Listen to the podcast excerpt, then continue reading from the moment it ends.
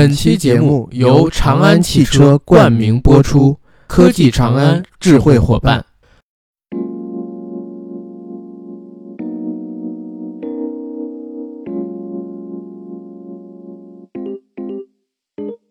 Hello，大家好，欢迎收听我们这一期的硬核电台，我是主播阿甘，我是 AD，非常高兴又可以在空中和大家见面。十二月十日，《三体》动画第一季正式开播。那作为中国科幻界最热的一个 IP，甚至阿甘个人认为啊，科幻界这三个字都可以去掉啊。三体动画的热度呢，可以说是近年所有的国产动画当中都可以做到一骑绝尘。上线首周就在 B 站上突破两亿的播放量，打破了 B 站首周的观看记录，足以见得三体 IP 在国内的号召力。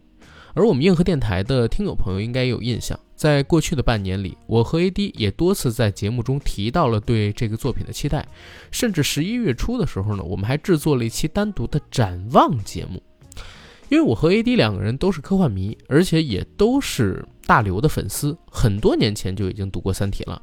而且最近几年呢，科幻题材也成为了国产影视业的一个热门大选题。而去年发布的“十四五”中国电影规划中，也有一条写明，国家将会大力扶植发展中国科幻题材影视内容。那么，因为工作属性的关系，我们一直也在关注着国内科幻 IP 的开发与影视化进度。那刘慈欣名下的这些 IP 们，自然也是我们最关注的一环。如果去年有听过我们硬核电台对谈科幻世界编辑那一期的听众们，应该都还有印象。节目中的嘉宾王珊珊提到，长久以来，中国科幻都面临一个问题：单纯的文学作品受众群体小，而影视化的国产科幻作品则受到资金、技术、审查等多方面的困扰，难以成型。尤其是资金层面上，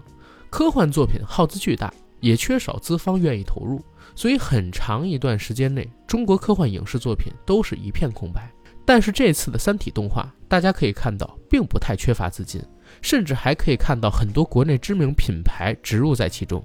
甚至还有像长安汽车这样的大品牌给它进行了冠名。那我们今天就借着这次三体宇宙和长安汽车的合作，来聊一聊目前国产科幻作品影视化与商业化的优势与痛点，以及为什么目前只要你在中国做科幻作品的影视化，刘慈欣的作品会是第一选择。刚才这段前言里边提到过一个事儿，最近几年因为工作属性的关系。我和 AD 呢都看了很多的科幻作品，对吧？文字的也好，或者说影视类的也好，大家对这个板块这么关注，也在于它现在就是国内影视行业里边最热门的一条。而且呢，刘慈欣更是这条线上边最璀璨的，或者说最抢手的 IP 创造者之一。这儿也问一下 AD，你是大概什么时候开始接触到刘慈欣的作品的？我第一次接触刘慈欣的作品，可能就是《三体》。在高中的那一段紧张的学习生活当中呢，我还有我们班的同学能定的为数不多的几个课外读物，里头就有《科幻世界》《三体》的第一部分，我们是在《科幻世界》的连载上把它追完的。那个时候呢，其实说实话，我已经有好一段时间没有再看《科幻世界》这本杂志了，而转去了看一些其他的东西。但我记得有一天，我的一个好朋友跑过来跟我说。最近科幻世界上有一篇连载的文章特别有意思，然后他给我举了两个例子，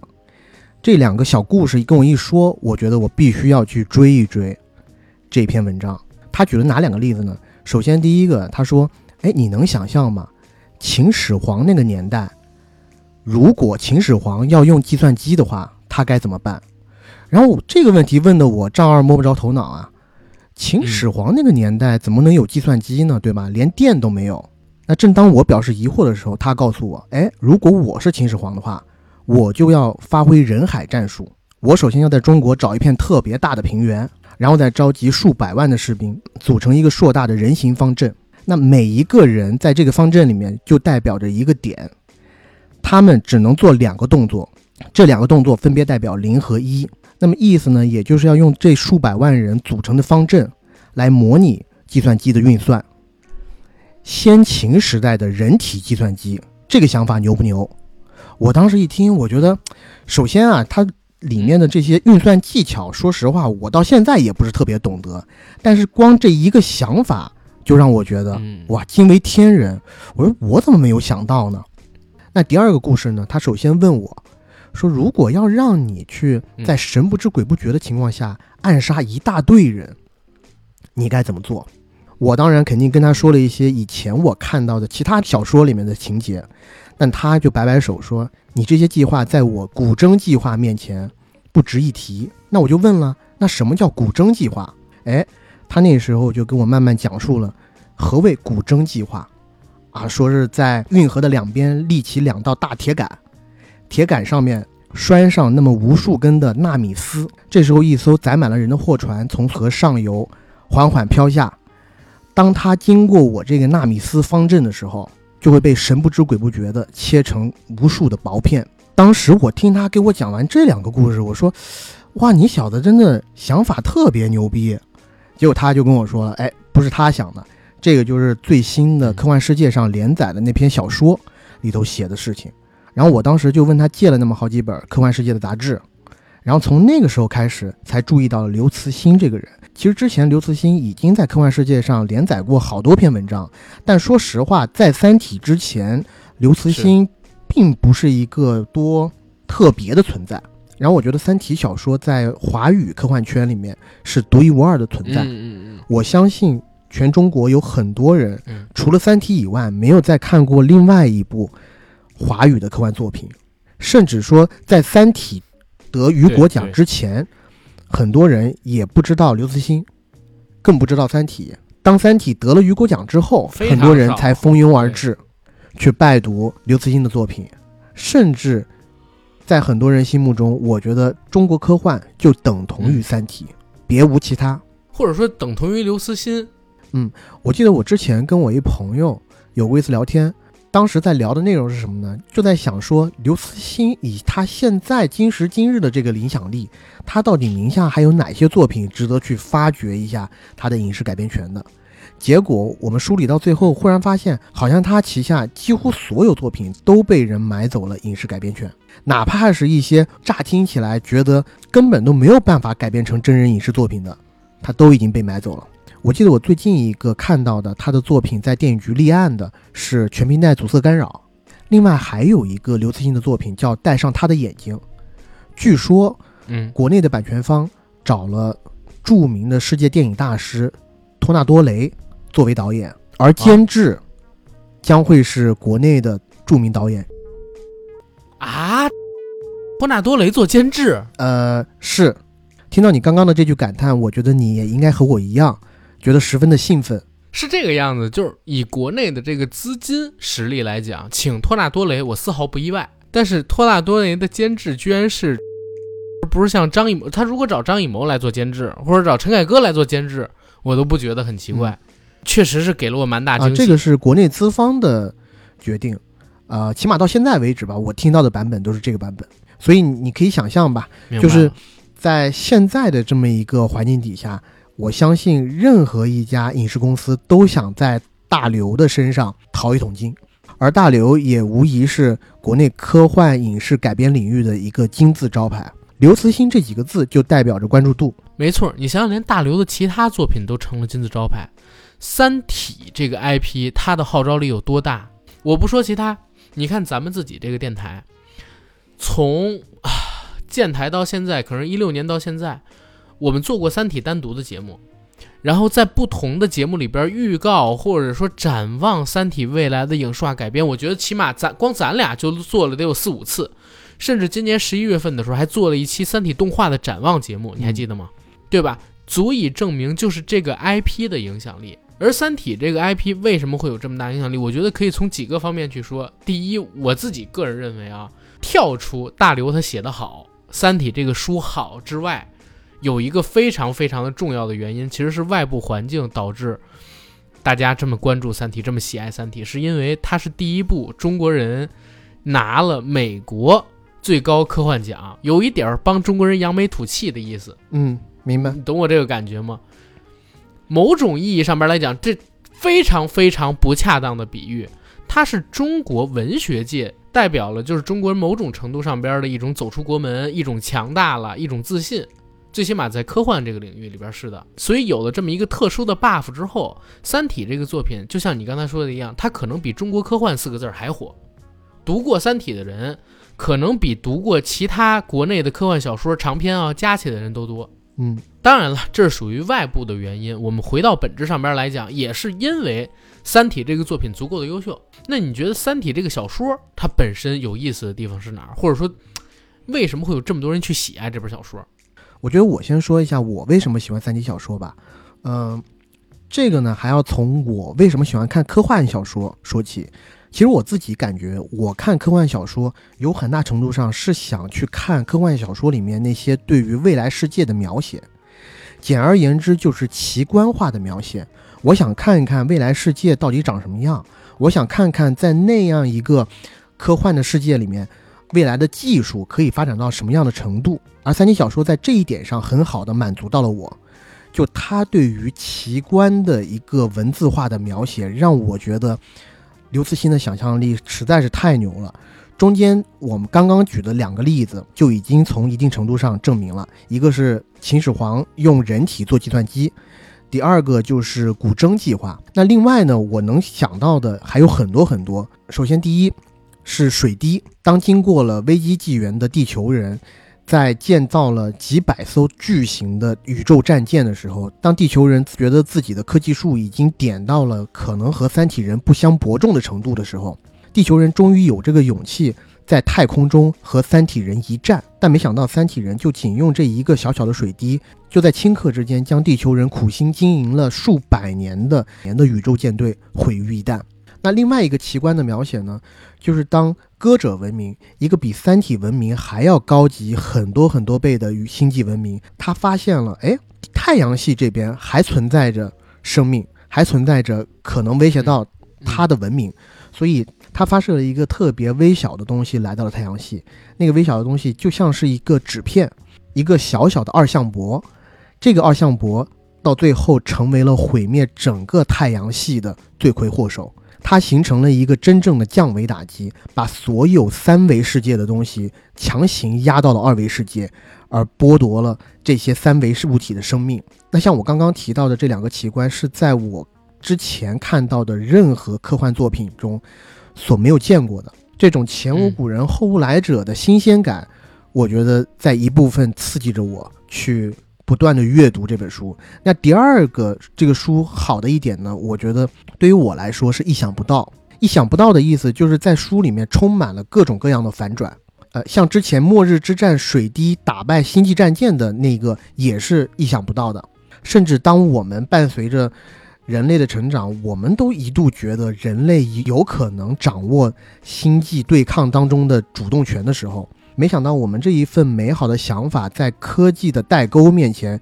简直不值一提。那最具有代表性的，就是在第二本《黑暗森林》当中占据了大量笔墨的面壁计划。那整个面壁计划，在我看来，就是一个特别复杂的骗人术。每一个面壁者表面做的那一套，其实和他们内地里真正的计划是完全不同的。当刘慈欣把那一个个真正的计划目的，展现给读者的时候，每一个计划都会让我有恍然大悟的感觉。那第三个一点呢，就是这本书里对于科技的推崇和对未来的展示，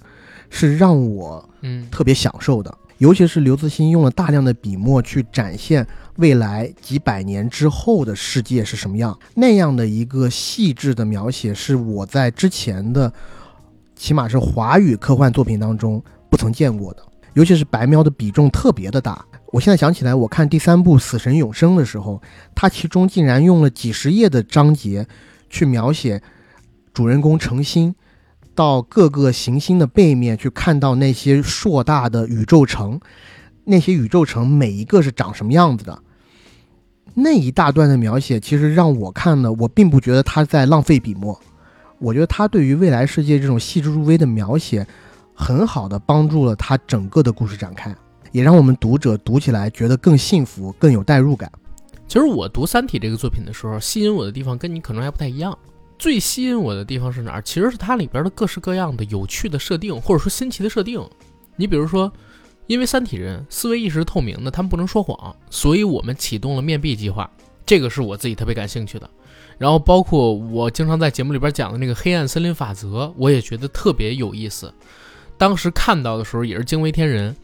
再有的话，包括云天明把这三个故事传递给程心，三个故事背后实际上隐藏了怎么引导人类逃脱被灭亡的命运的这么一个隐喻，这个也是特别让我感兴趣的。包括最后那五公斤，宇宙重启大爆炸，然后最后的那五公斤，然后吸引我的第二点是什么呢？其实就是《三体》世界当中对于未来世界，或者说对于架空世界科技的展示，这也是比较吸引我的。因为我不知道观众们清不清楚啊。实际上，我是因为在一零年代初的时候读的《三体》嘛，那个时候读《三体》呢，我就发现它其实写到的时间，跟我所相处的时间大致是属于同一个阶段的。你比如说，有这个网友，或者说有《三体》的书迷，他就整理出了《三体》大事件的时间轴。古筝计划，你知道是发生在什么时候吗？A D，零七年，没错。《三体一》里边绝大部分的主线事件实际上都发生在这一年。虽然《三体三》后来说是二一某几年，但实际上你严格的去推测，它就是二零零七年发生的这些事儿。那古筝计划里边，你当时提到一件事，他们消灭呃 ETO 伊文斯那个船用的是什么？用的是纳米材料。但零七年的时候，包括到现在，其实纳米材料也达不到刚才我们所说的这种使用级吧？最起码。商用的我是还没有看到，军用的我们也不知道具体研究到什么水平了。嗯，而程心在小说里边选择冬眠是在二零一三年，但是我们在之前的节目里边也聊到过，目前人类想冬眠，然后之后想醒过来，技术上还有好几个难题需要去跨越，而且在小说里边面壁计划开启的时间也是在二零零九年。那二零零九年，我们想想。我读这本书的时候，大概是二零一二年、一三年，其实就是在几年之前发生的事儿。但是《三体》这本书有意思的地方在哪儿？它虽然发生的故事和我当年所处的时空啊差不多的距离，但是呢，它是一个完全架空的世界，在那个世界里边出现了好多我们目前意想不到的科技。然后随着故事的推进，时间往后发展，到了二十二世纪，也就是我们迎接三体舰队之前的那些年的时间里边，更是出现了大刘对于未来世界的展望。我说实话，我们看了很多的作品，比如《北京折叠》，对不对？《北京折叠》描写的也是未来的北京，未来世界里边的。但是呢，我自己觉得最有意思的还是《三体》里大刘对于未来世界的一个刻画，因为。我是一个比较直男的人，然后大刘的这个描写呢，其实也是比较直男式的未来描写。我印象最深的有几个点，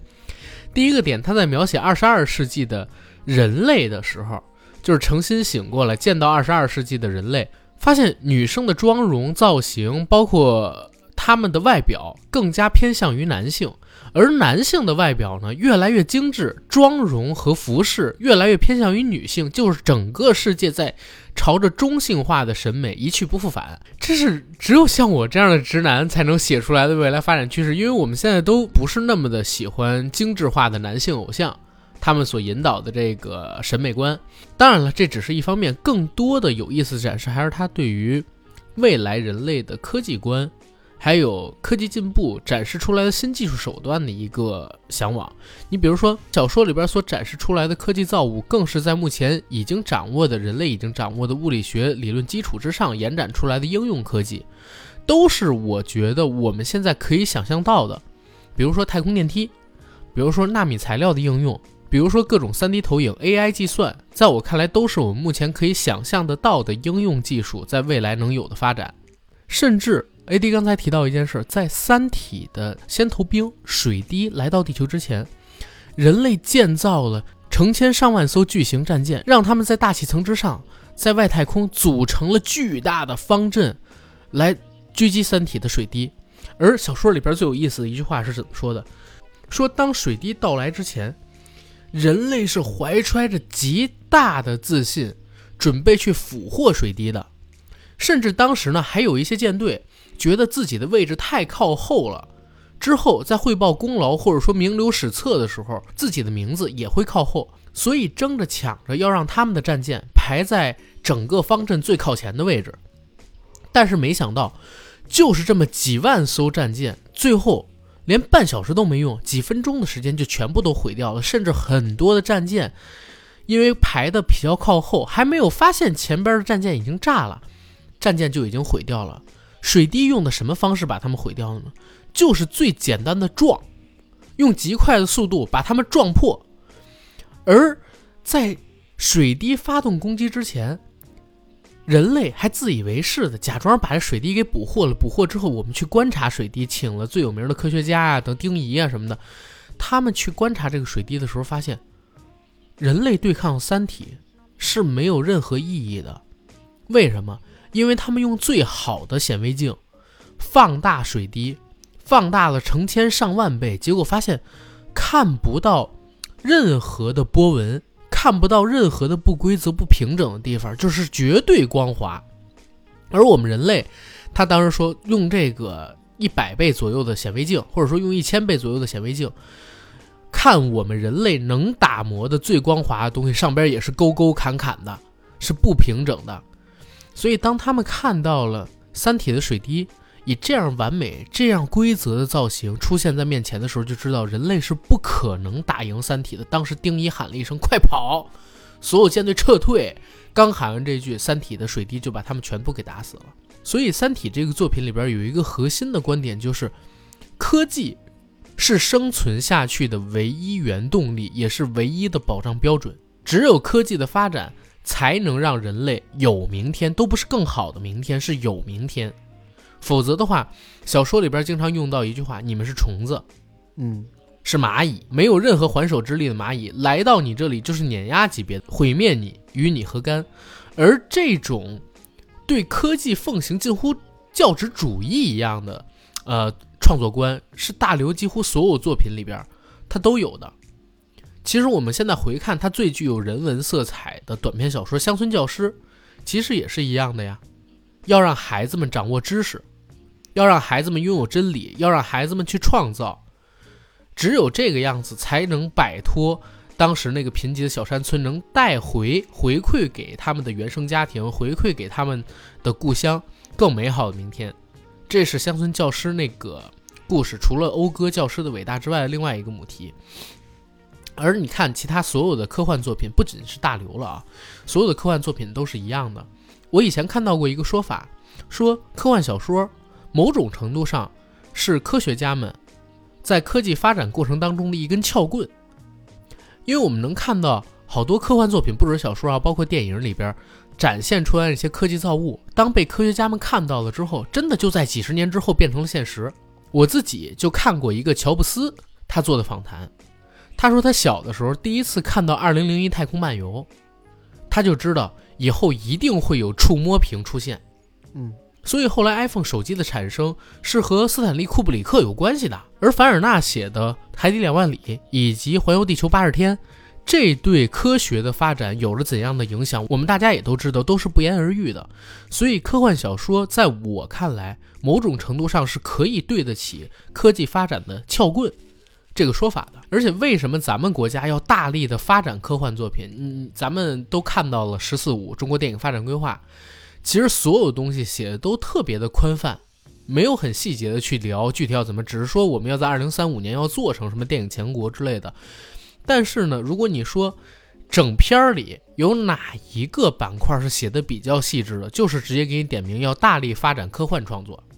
那为什么要大力的发展科幻？那肯定也是国家重视到了。首先，你做科幻对电影产业的工业发展肯定是有帮助的。第二，就是能启迪更多的人对科学的向往嘛。嗯。我们说最近几年发生了很多很多的事儿。你看我用的什么手机啊？这个听众朋友们都知道，AD 也都知道，我就不说牌子了啊。因为我们国家没有在过去那些年的时间里边，嗯，没有考虑到会有这样的外部环境的变化，没有特别特别的发力去啃光刻机，所以导致我现在用的这个手机啊，就基本上用不了自己的芯片，设计好了都不能生产，甚至还有很多技术都必须搞被迫的自主研发。所以最近几年，我是越来越感受到咱们中国对于科技，包括自主研发，包括掌握核心科技，它的一个重视程度。你看，以前我们就有一句话叫“科技是第一生产力”，但是到了最近几年，这个概念就变得越来越清晰，变得越来越重要了。嗯，我们都不说其他，就说目前国内有哪些产业在国际上是领先的。甚至在未来一段时间，有可能成为中国经济增长的新引擎。你不得不谈的就是新能源汽车，不单是新能源汽车，应该是整个新能源产业吧。我们国内发展的都是非常好，但是新能源汽车确实已经开始出现，我们会成为全世界领头羊的这么一个雏形了。因为我的车是一九年的时候换的，但我说实话，我当时手里的那个预算，我并不太会考虑国内的品牌。但是你看，仅仅三年的时间过去，如果现在我手里再拿出当时我买车的那个预算，我一定会考虑国产新能源品牌。就比如说像咱们这期节目的赞助方长安汽车。我现在如果换车的话，我一定会考虑它的新能源汽车。首先，第一点，长安也是在零一年就进入了新能源领域，到现在已经有超过二十年的技术积累了，研发经验也足够，对吧？而且我不知道大家有没有注意，就是在三体动画和长安他们官宣合作的视频里边，罗辑的座驾就是一款我特别喜欢的车，叫做长安深蓝 SL 零三。这款车技术层面完全自主可控，而且有超过一千三百项的技术专利打底。涵盖了电池、电机、电控、智能化等等的前沿技术领域。因为如果我现在要换一辆新能源车，我肯定首先考虑咱们国产的新能源。再有一个呢，我就要在电池、它的续航，然后机动性，还有的话就是它的中控，是不是足够智能这几个层面去进行考虑。反而是传统的我们说的合资车厂，包括说外企车厂的燃油车，已经满足不了我对这方向的需求了。而在这次长安汽车选择和三体 IP 展开合作之后，第一，品牌力有提升；第二，影响力和知名度也提升了。那我又知道长安汽车它一直致力实现技术的进步和创新，而且他们现在的战略目标也是全力推进新能源、智能化。那这几个点正好就是打动我的点。我又喜欢读科幻，我喜欢有科技感跟未来感的东西。那只要现金足够，而且又有换车需求，我一定会考虑长安深蓝的。嗯，没错。反正通过这一次长安汽车和三体的这个合作，我也更了解了长安汽车一点，然后也了解到他们在新能源领域原来已经深耕了这么多年。然后我想，虽然我现在还没有车，但是等我到未来需要买车的时候，长安汽车肯定也是我的首选之一。没错吧？我相信你应该和我一样，如果我们把时间往后倒个三到五年，就是五年前吧，我们俩如果去买车，可能不会考虑新能源汽车。甚至我我说直白一点，就是国产品牌用我手里那个预算就几十万预算的话，我可能也不太会考虑，考虑最多是合资车。但是现在我去换车，实打实的讲，我肯定第一考虑的就是国产的新能源品牌，像长安。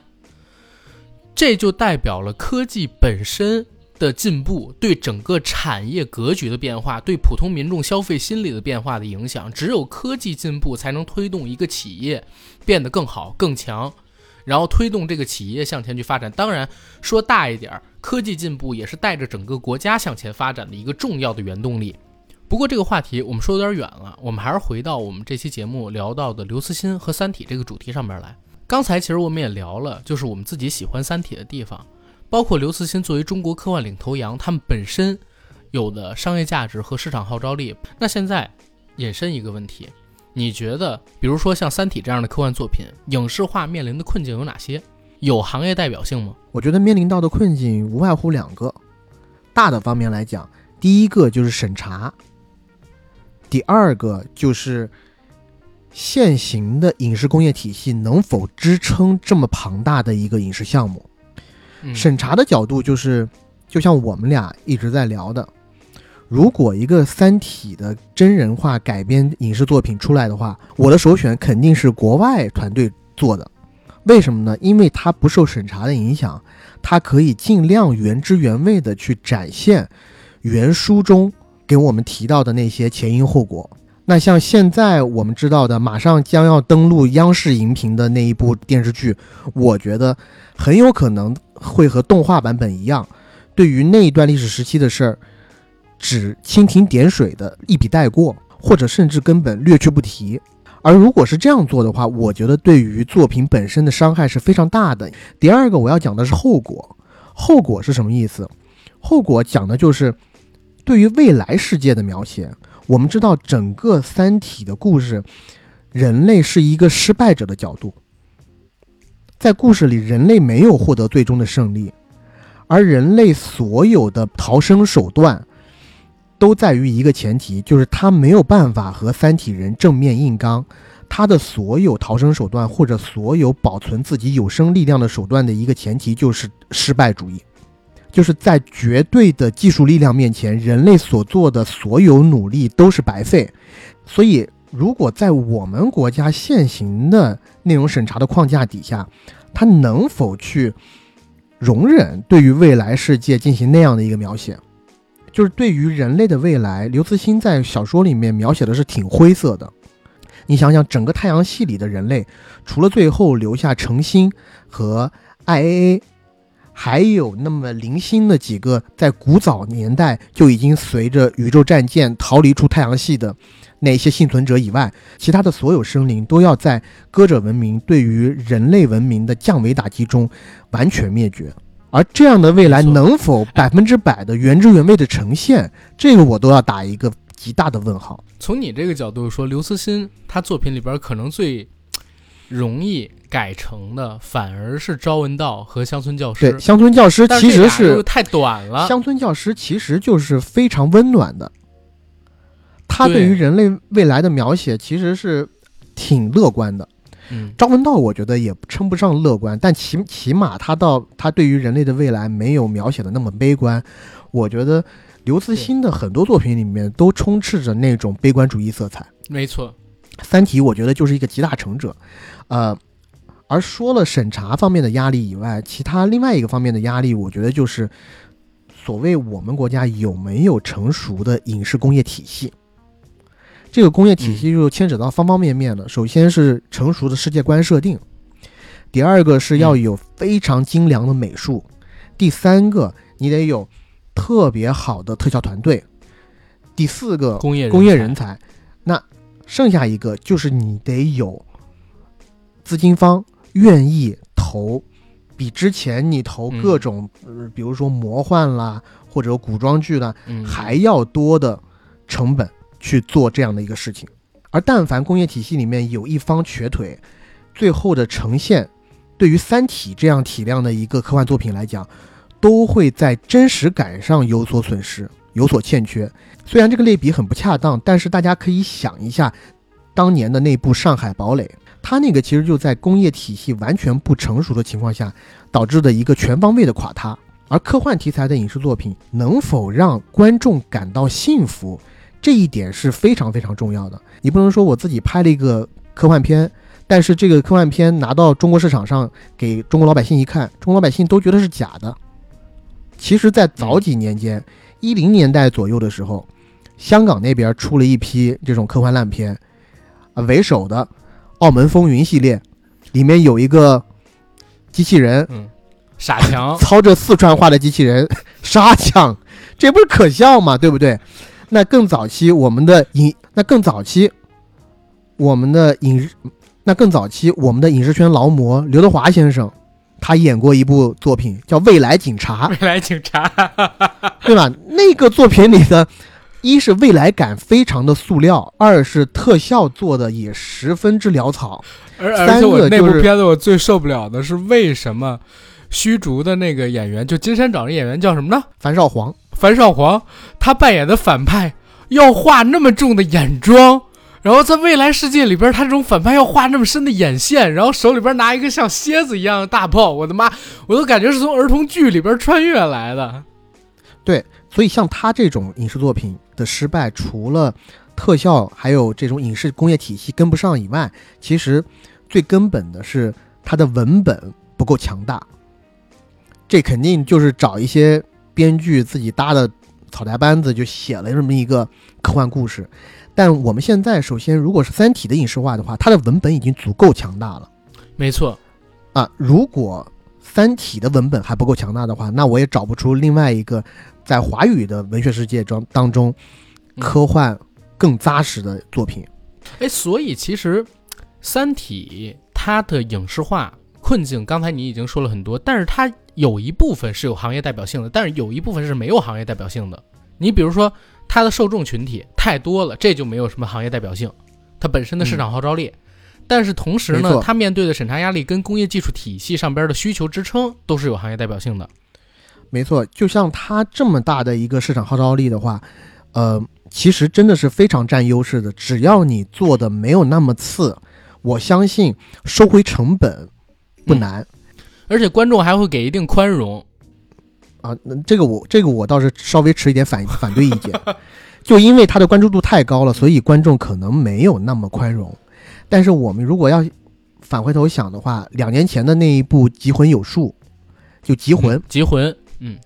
它其实是改编自江波老师的那一本《移魂有术》。移魂有术，《移魂有术》那部作品，其实知道的人就很少，嗯，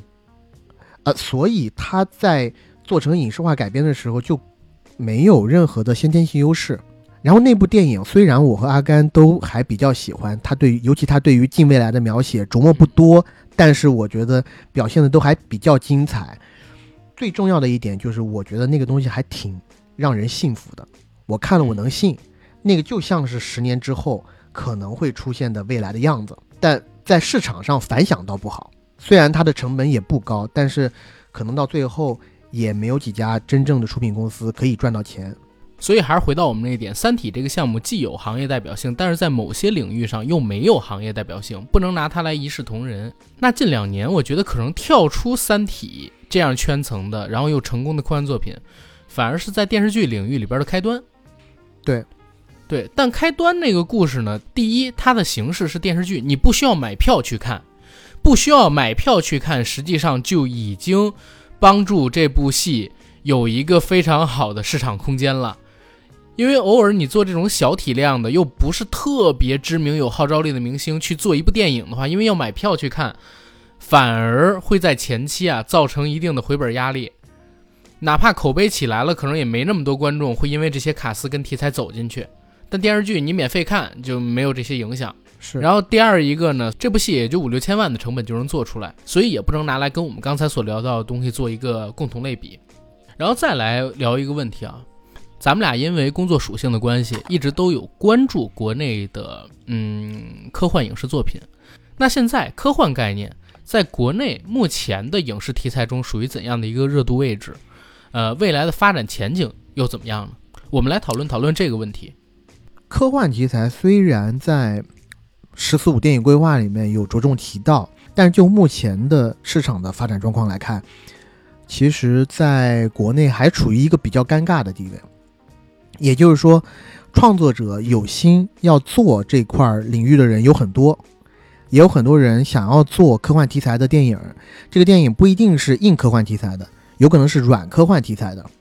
但是在实际运作的过程当中呢，却会遇到一些瓶颈。这些瓶颈就是大公司对于这一些比较新的创作者的一些科幻题材的故事，并没有那么的感冒。我觉得原因在于。科幻题材的电影在国内的成功案例并不多。大家现在一讲到，哎，我有一个科幻题材的项目要做，可能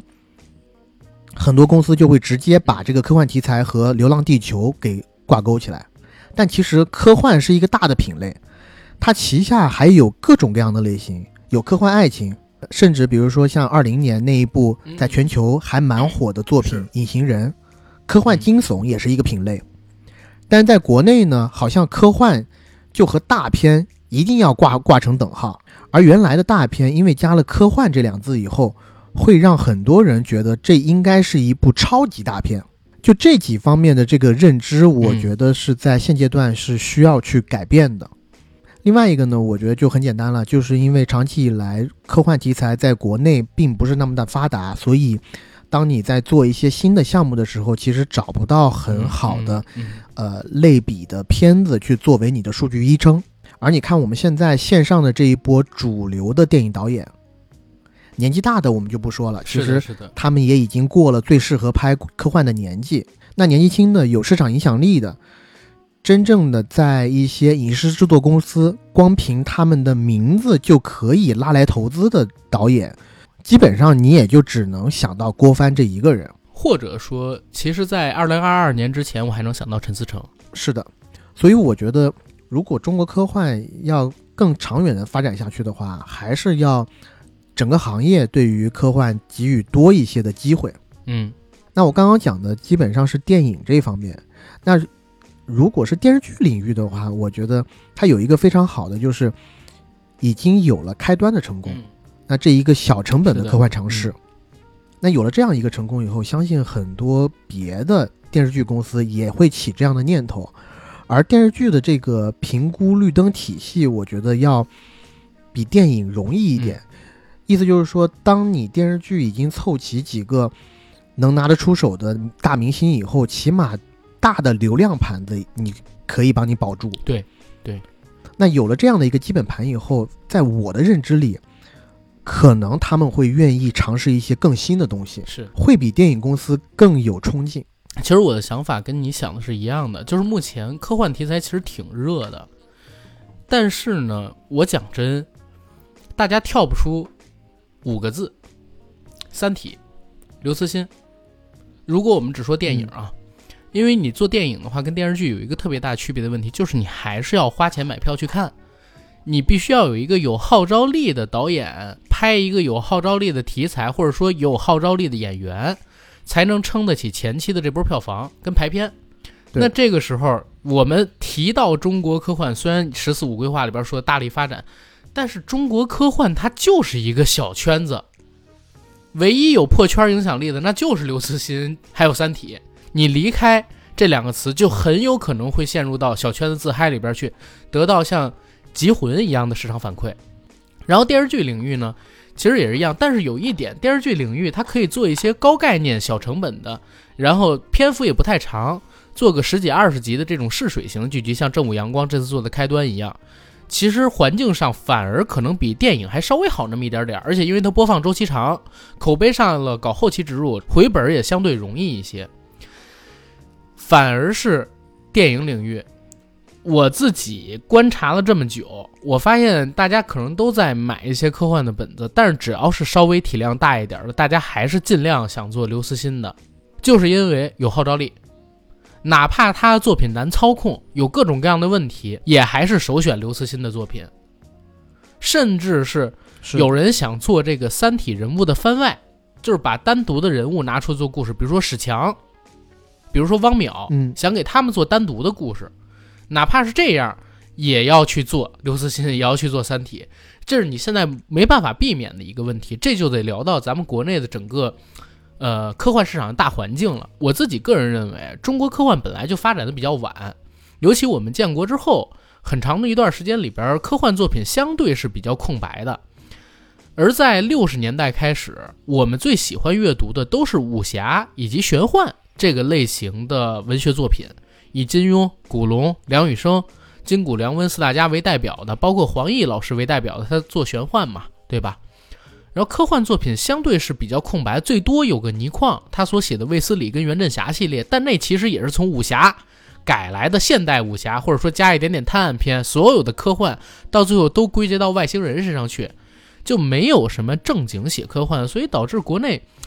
很长一段时间里边也没什么科幻迷，或者说成系统的科幻迷。你看，咱跟珊珊，就科幻世界的编辑，咱们聊的那一期，他也提到一件事儿：长久以来，中国科幻就和科幻世界几乎是挂了 等号的。就科幻世界上边出产中国的科幻小说，除了科幻世界之外，中国没有任何一本专门刊载科幻文章的期刊或者说是杂志。所以先天上我们就存在着一个受众群体不太大的缺陷在。然后再有一个，我我一直是觉得，就过去几十年，我们的这个主流媒体的宣传方向一直都在宣传创业，在宣传如何奋斗，成为一个富人，成为一个企业家，甚至我我自己觉得蛮搞笑一点。当然，这只代表我自己啊，我就经常会看那种泰的演讲嘛，然后包括看一些国外的大学的演讲。你知道，比如国外的大学经常会请一些什么科学家，请一些作家。请一些这个学术界的名人去搞演讲，国内也有，但是国内的演讲往往在前些年，我就说十年前，可能有人没经历过那个阶段啊。我十年前真的经历过，我天天在网上搜这些演讲，最受欢迎的永远都是王石啊、雷军，然后包括罗永浩可能算个异类啊，包括王健林、马云，对他们的演讲是最受欢迎的，好像整个中国。民间的对于科幻的氛围就不是特别浓郁，然后我们引导的，因为那个时候也是第一求经济发展嘛，对这块的引导也不是特别的强。但是最近几年确实有很大的改善，所以我也是想着通过国家的重视、政策的引导，包括主流媒体的宣传，跟像我们这种自媒体的宣传，慢慢的先改变科幻在中国的生存环境，扩大受众面儿之后，中国的科幻作品你，因为你台前幕后的你不管是写的，还是说我们刚才说工业体系里边去做模型的，他都得是对科幻有了解的人，喜欢这个东西的人做出了才好看嘛。我我前段时间《阿凡达》上之前，我看那个卡梅隆的经历，他是小的时候先看了《二零零一太空漫游》，然后就开始学着做模型，后来跟朋友一起搞来了一万五还是两万美元，自己家客厅里边拿吸尘器改成机器人。然后我还在 B 站上边搜到了卡梅隆的这个短片，我发现虽然是他自己土法特技在家里边客厅拍的，就那么点钱，用的还是特别粗陋的胶片摄影机。但那个模型做的挺真的，一点不比这个大片差，这就能看出来一个社会氛围是否浓厚，对行业的从业者产生了多大的影响。真的，我们要先从根本着手，改变中国科幻它的一个生存环境，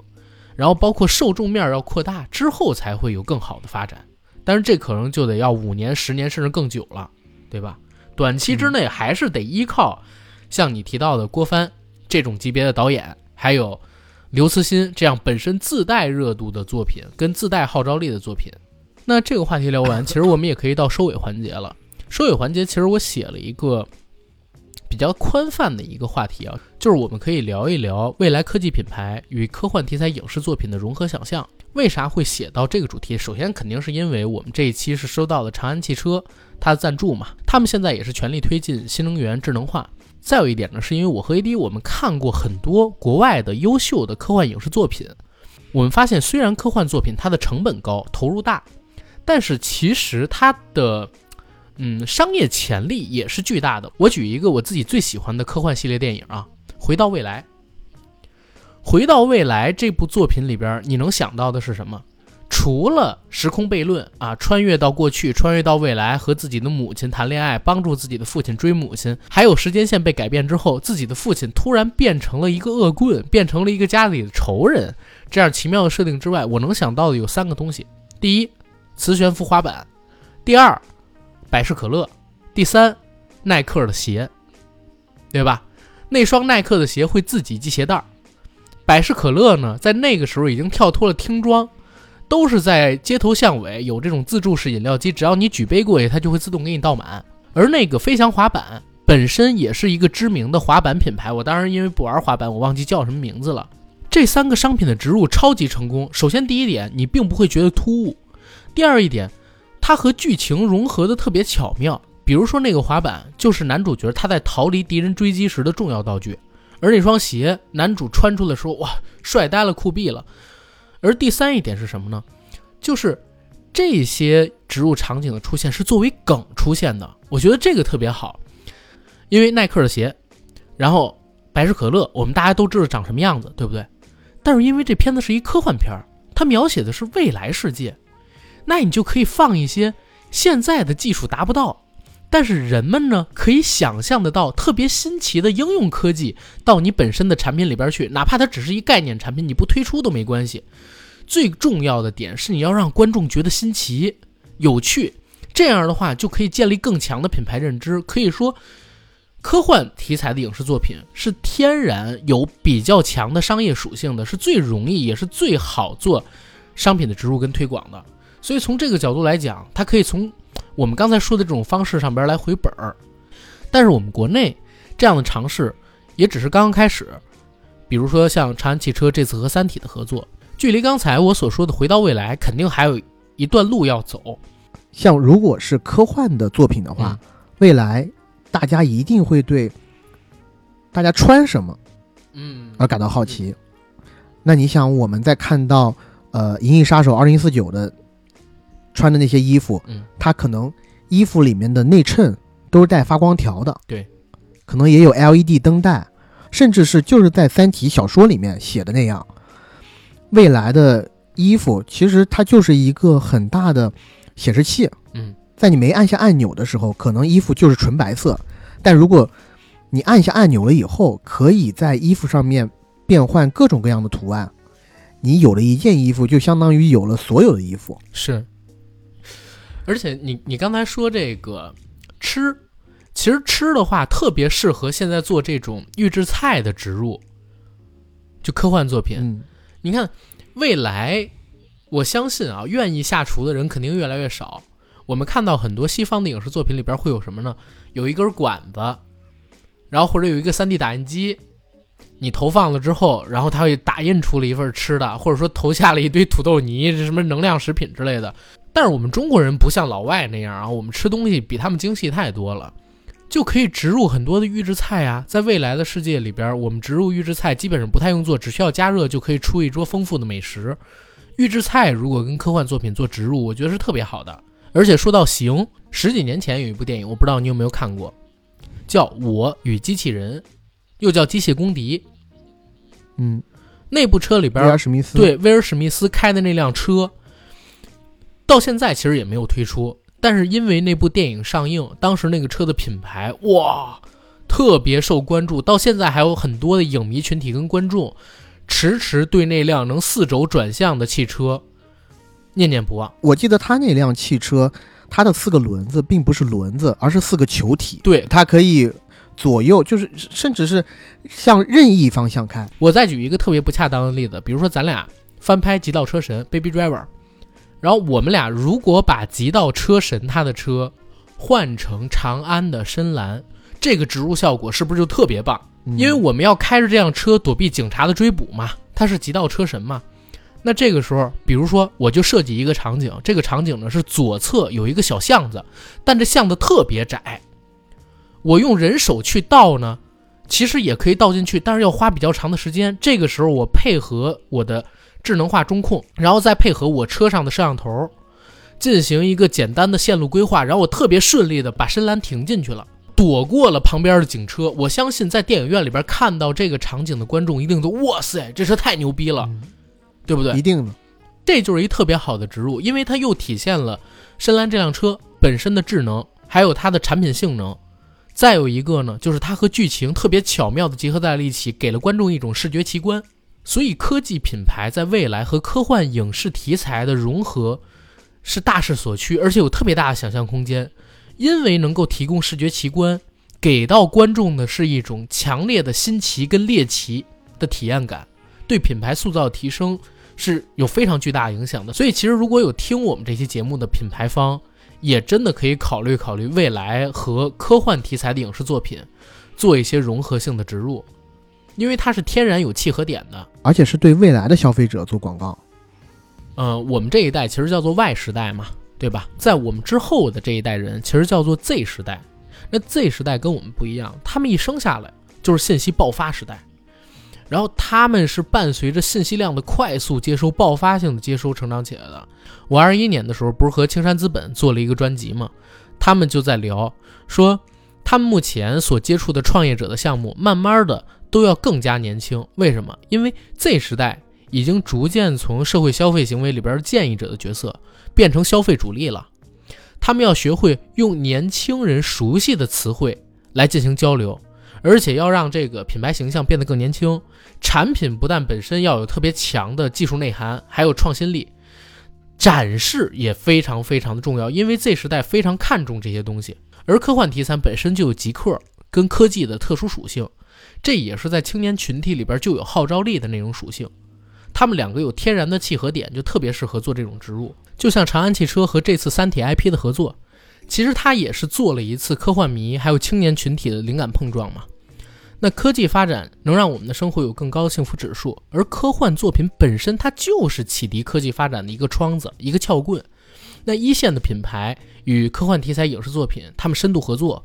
不但能够进入更大体量的用户市场，打破营销圈层的机会，也是科幻作品实现自身价值得以蓬勃发展的基础。虽然我们刚才也聊了很多啊，大多数的 IP 与品牌的合作还需要一个磨合期，可是未来越来越多的碰撞和融合却是一定的，也是值得我们来期待的。没错，嗯，行，我觉得聊到这儿，我们这期节目差不多也可以结束了。我们的节目硬核电台已经在全网各大播客平台同步播出，欢迎各位收听、订阅、点赞、打赏、转发。我们想加群的加 J A C K I E L Y G T，让我们的管理员加您进群，和我们一起聊天打屁。想加北京、上海、广州、深圳这样城市群的呢，也记得跟他说一下你所在的城市，让他拉你进单独的城市群。最后，欢迎关注我与 AD 的微博“硬核班长”以及 AD 钙奶爱喝奶。我们不但会在微博上发表一些我们对于最新影片的文字看法，偶尔也会进行直播，欢迎大家来蹲守。然后节目的结尾，我们再来感谢一下本期节目的赞助方长安汽车。本期节目由长安汽车冠名播出，科技长安，智慧伙伴。